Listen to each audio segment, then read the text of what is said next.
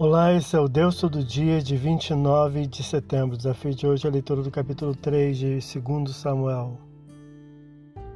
A desavença entre o descendente real de Saul, Ishbosete, e seu tio, o general Abner, a quem temia, por conta de uma repressão justa dada pelo rei ao tio, se torna um dos lances que principiou a derrocada final da casa de Saul e o avanço de Davi rumo à monarquia. O rei questiona de forma justa as pretensões do tio Abner, que ao tomar a concubina do falecido pai, aparentava projetos de tomada de poder, atitude passível de morte. O tio, não tolerando a repreensão, de forma pouco humilde, traidora e muito independente, abandona seu rei, vai a Davi apresentar seus préstimos, versículos 6 a 11. A exigência de Davi era ter de volta sua esposa Mical, o que também solicitou ao rei, filho de Saul, versículos 12 a 16. Num lance de estratégia política, Abner tenta convencer os anciãos de Israel a respeito da realeza de Davi, versículos 17 a 21.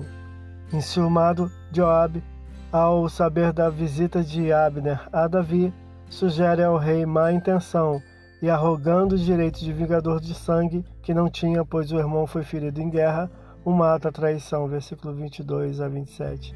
Davi, testemunhando publicamente à corte sua retidão e isenção da morte de Abner, amaldiçoou a geração de Joabe, obrigando-o ao luto, lamentando publicamente no sepultamento, o que o isentou mais ainda do crime às vistas do povo. Versículo 28 a 39.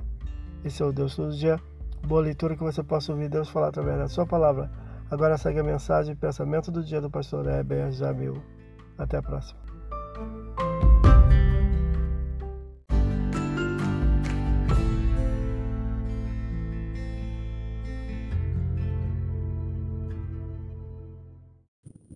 Pensamento do dia. É tão triste ver que a justiça dos homens falha, mas não fiquemos decepcionados, pois a justiça de Deus é perfeita.